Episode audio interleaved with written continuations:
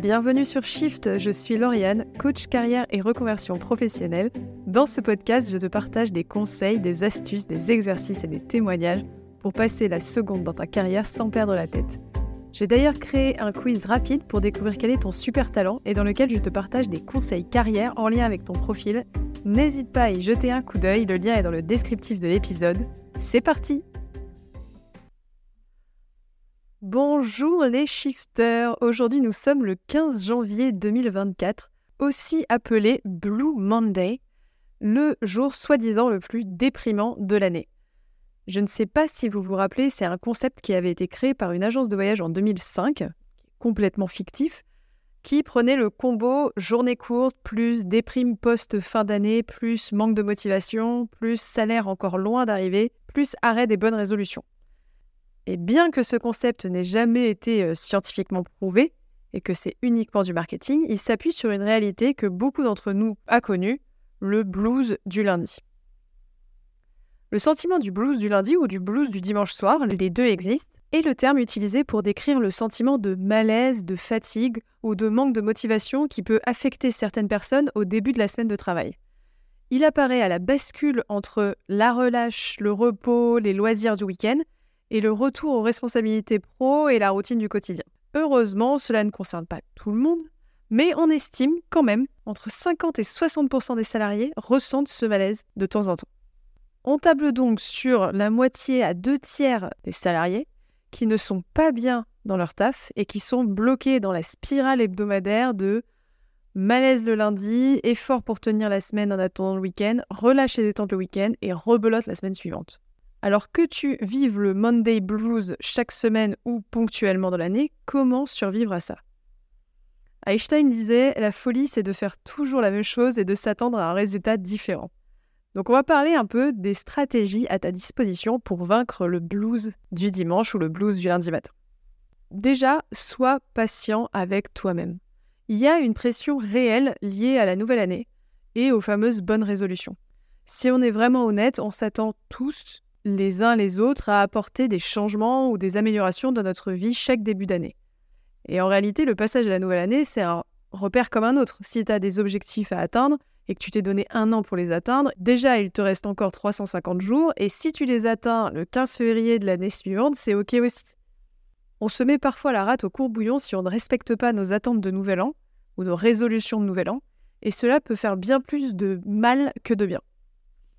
Attention, je ne dis pas qu'il faut jeter tous tes objectifs à la poubelle, mais juste d'éviter le mode bulldozer. Je retourne l'ensemble de ma vie dès le premier mois de l'année, ça on évite.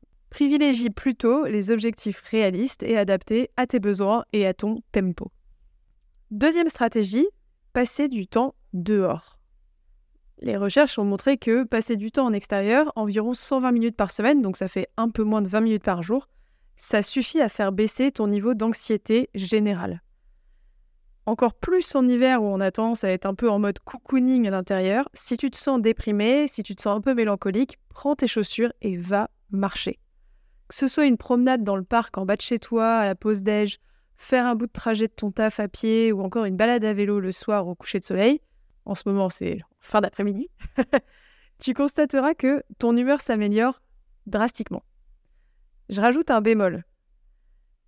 Ça ne fonctionne qu'à condition que tu fasses ta balade sans te presser et sans ton téléphone. Pourquoi? Parce qu'en fait, l'impact bénéfique d'être dehors, il vient du fait de passer du temps à être plutôt qu'à faire. Dans une société où on passe notre temps à courir partout ou à être plongé dans notre téléphone et où notre cerveau est constamment connecté, être à l'extérieur, juste être à l'extérieur, ça a un impact ultra bénéfique. Autre stratégie possible, réserver une partie de ton temps un projet long terme. Que ce soit pour du plaisir, comme préparer tes prochaines vacances, t'entraîner pour une course, tester une nouvelle activité. Pour moi, par exemple, c'est passer mon permis bateau cette année ou pour entamer un changement de vie pro, car mine de rien, le blues, il vient de là, réserve du temps dans ta semaine sur un projet qui te tient à cœur. Tu peux potentiellement avoir la flemme et te dire que ce soir t'es crevé, que tu feras ça demain, que t'es saoulé par ton travail, mais je te garantis que la satisfaction que tu auras en faisant des petites actions pour toi chaque jour compensera largement l'effort donné. Quand j'ai passé ma certification de coach, par exemple, ce que je faisais, c'est que je suivais mes cours et mes exercices le soir ou le week-end. Ça a duré six mois. C'était pas facile hein, parce que j'avais mon taf à temps plein à côté. Et c'était un investissement. Mais cet investissement, ça m'a amené un sentiment d'accomplissement qui compensait certains, pas forcément tous, mais quand même certains côtés négatifs de mon travail. Dernière stratégie que je peux te proposer, c'est d'essayer d'améliorer ton quotidien professionnel. Peut-être que tu n'as pas envie ou que tu as des contraintes qui t'empêchent de changer de boulot ou de réfléchir à ce que tu pourrais faire pour changer de boulot. Donc avant ça, pour baisser un peu ce malaise du lundi, étudie ce qui peut être à ta portée pour améliorer ton quotidien au taf. Tu ne peux évidemment pas contrôler la stratégie bancale, les commentaires désagréables de ta collègue Fabienne ou les outils qui bug tout le temps, mais il y a cependant quelques leviers sur lesquels tu as le contrôle pour t'aider à atteindre plus de bien-être. Par exemple, te fixer des objectifs pro hebdomadaires. Avoir des objectifs euh, le lundi matin de ce que tu veux faire dans ta semaine, ça va te donner un sentiment de progression. Et ça, ça améliore la motivation, ça améliore le bien-être. Upgrader ton environnement de travail, ranger ton bureau, vider les vieux dossiers et les tiroirs, décorer ton espace, mettre en place peut-être aussi un rituel du lundi avec tes collègues, un café ensemble au bureau ou en virtuel si tu es en télétravail. En tout cas, réfléchir à des petites choses qui peuvent rendre ton retour au travail du lundi plus attrayant et plus sympathique. Troisième point, t'assurer que ton équilibre vie pro-vie perso est sain.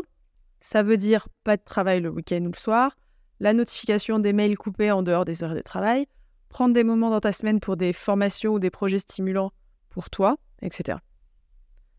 Et enfin, dernier point qui peut améliorer ton quotidien pro, c'est ta positivité. Être positif, ça se travaille. Si on prend le réflexe de ne voir que ce qui ne va pas, on ne verra plus que ce qui ne va pas. Ta pensée influence énormément ton humeur et ton bien-être. J'ai un épisode de podcast dédié avec des exercices pour améliorer ta positivité. Je te mets le lien dans le descriptif de l'épisode si jamais tu veux aller y jeter un coup d'œil. Voici un peu mes stratégies pour survivre au Monday Blues. Prends le temps d'être patient avec toi-même, passe du temps à l'extérieur, consacre-toi à des projets qui te tiennent à cœur et essaye d'améliorer ton quotidien pro. Je suis persuadée qu'il y a plein d'autres idées pour surmonter ces moments de down. N'hésite pas à me partager tes exemples et tes expériences dans les commentaires ou en MP. C'est tout pour aujourd'hui, j'espère que cet épisode t'a plu, merci beaucoup de m'avoir écouté. Si tu as des questions, n'hésite pas à me contacter sur mon Insta Coaching ou via mon site internet. On se retrouve la semaine prochaine, passe une très belle journée.